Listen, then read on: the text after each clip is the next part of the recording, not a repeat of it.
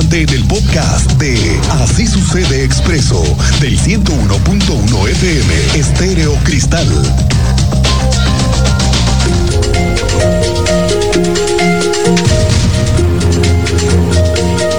Hoy es jueves y prácticamente los puentes de 5 de febrero han dejado de existir. Ayer por la tarde y hoy por la mañana todavía mucha maquinaria para el retiro de puentes y conexiones que se están destruyendo. La segunda fase de la obra en 5 de febrero está por cumplir mañana la primera semana de ejecución y dentro de lo que vamos viendo en este inicio es que los peatones hay que tenerles más consideración. ¿Por qué?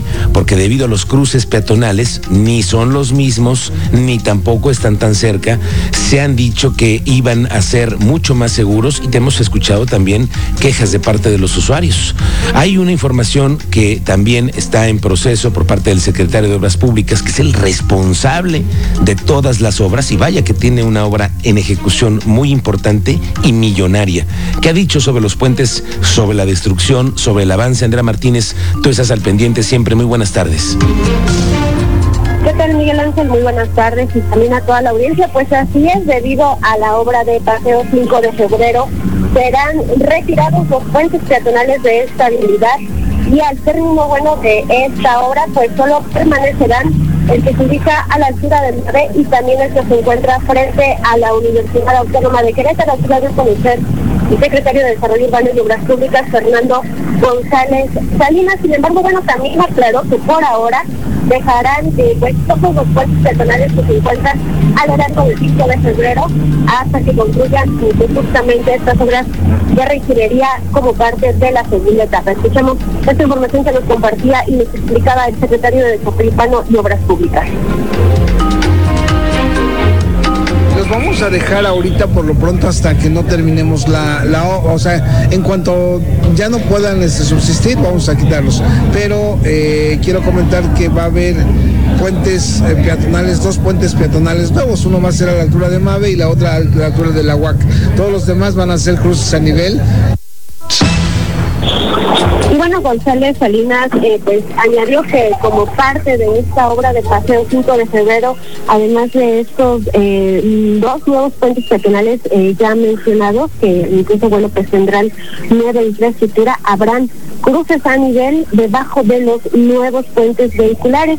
Asimismo, bajo un sistema que él recalcó, bueno, pues está diseñando para que los peatones puedan cruzar la avenida de manera segura. Y bueno, a los puentes peatonales que justamente serán retirados ya llegado el momento, serán, bueno, los que se ubican a la altura de la obrera, frente a Nestlé y también frente al antiguo Hospital General de Querétaro. Esta fue la información, Miguel Ángel. Gracias, gracias, Andrea Martínez. Estamos pendientes. Han sido semanas difíciles, sí, difíciles para los usuarios del transporte público y sobre todo lo que sucede en Corregidora. Desde que se implementó este nuevo modelo, no han terminado de cuajar en tiempos, en rutas, en frecuencias, para que no existan quejas. Hoy las hay, ¿eh? Para que no existan quejas, se tienen que hacer ajustes. Ayer vimos imágenes en redes de usuarios desesperados porque no hay suficientes unidades en horarios pico. El Instituto Queretano del Transporte sigue en los ajustes y esto es apenas el comienzo, porque este mismo modelo se pretende implementar de manera gradual, poco a poco, en todas las rutas del transporte público. Primero comenzaron en Corregidora para calarse, pero se va a migrar a todo.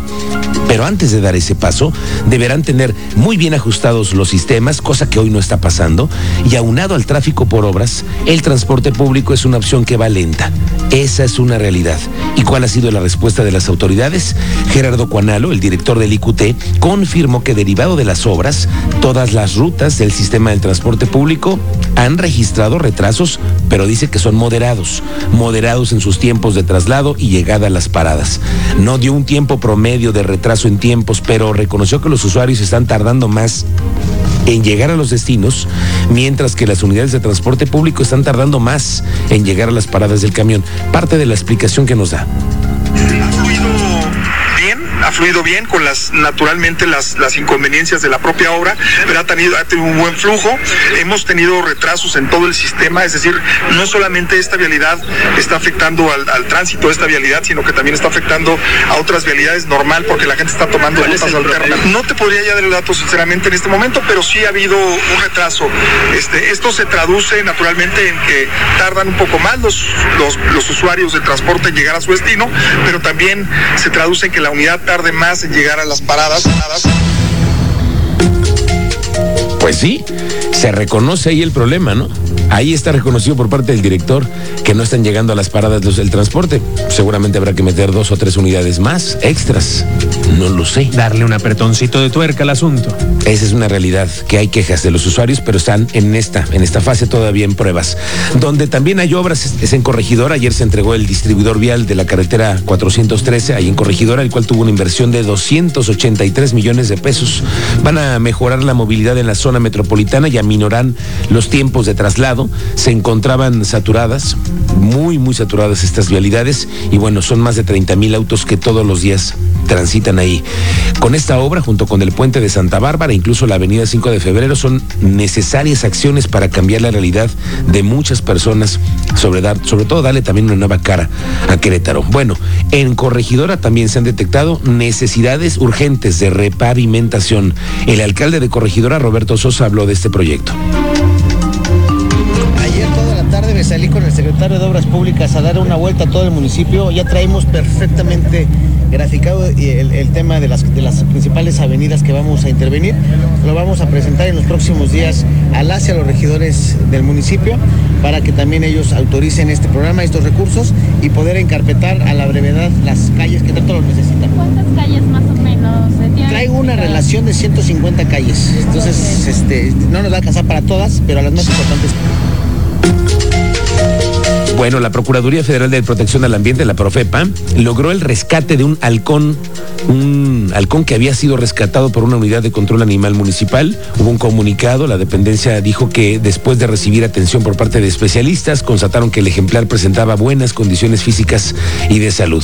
Otro asunto interesante, hoy, ¿qué tal la carambola de esta mañana? ¿Hoy la viste? Eh, Sí, cerca de siete vehículos. Bueno, el teniente Mérida nos da el reporte. ¿Cómo te va, teniente? Buenas tardes. Tarde, Miguel Ángel. Muy buena tarde a nuestra audiencia. Pues, ¿qué te puedo decir? Más afectados ya después de las obras. Boulevard Bernardo Quintana, esta mañana a la altura del Puente de las Américas, en dirección al sur de la capital, registró una carambola de al menos siete vehículos involucrados en carril de extrema izquierda, lo que complicó todavía más la vialidad. Afortunadamente, solo daños considerables. Un vehículo, de hecho, quedó encima de otro debido al fuerte impacto y sin lesionados de consideración, valoradas varias personas ahí.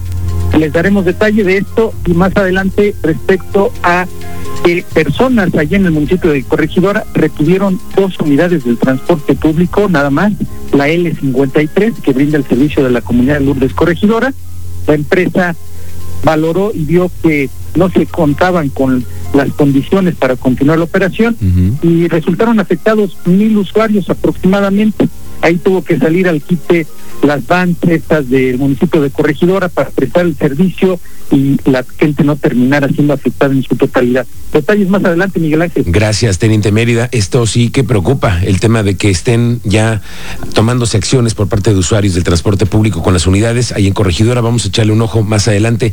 O con la llegada del fin de año y las bajas temperaturas, es que también el número de personas en el albergue Yimpatí, este que se encuentra en el DIF municipal, reporta ya un incremento de ocupantes, sobre todo fines de semana.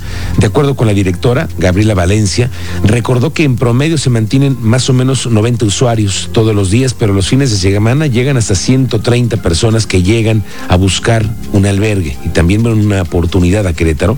La capacidad del albergue es de 300 personas, pero han llegado hasta 130 en las últimas semanas. Estamos recibiendo alrededor la afluencia que tenemos es de 90 usuarios eh, diarios. Incrementa todos los fines de semana, llegamos a tener alrededor de 130 usuarios y pues la época, la realidad es que más concurrida son las últimas semanas de 2022 y las primeras eh, de 2023, pero bueno.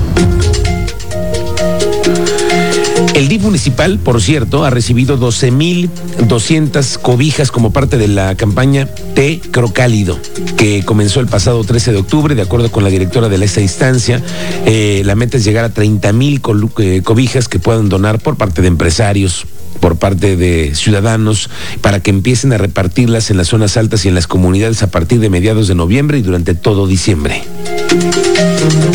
Eh, estamos hablando de las de Santa Rosa Jauregui, pero no dejamos de desatender eh, a, las demás. La idea es también repartir pues en, la, en las siete delegaciones, en las comunidades y localidades de las siete este, delegaciones.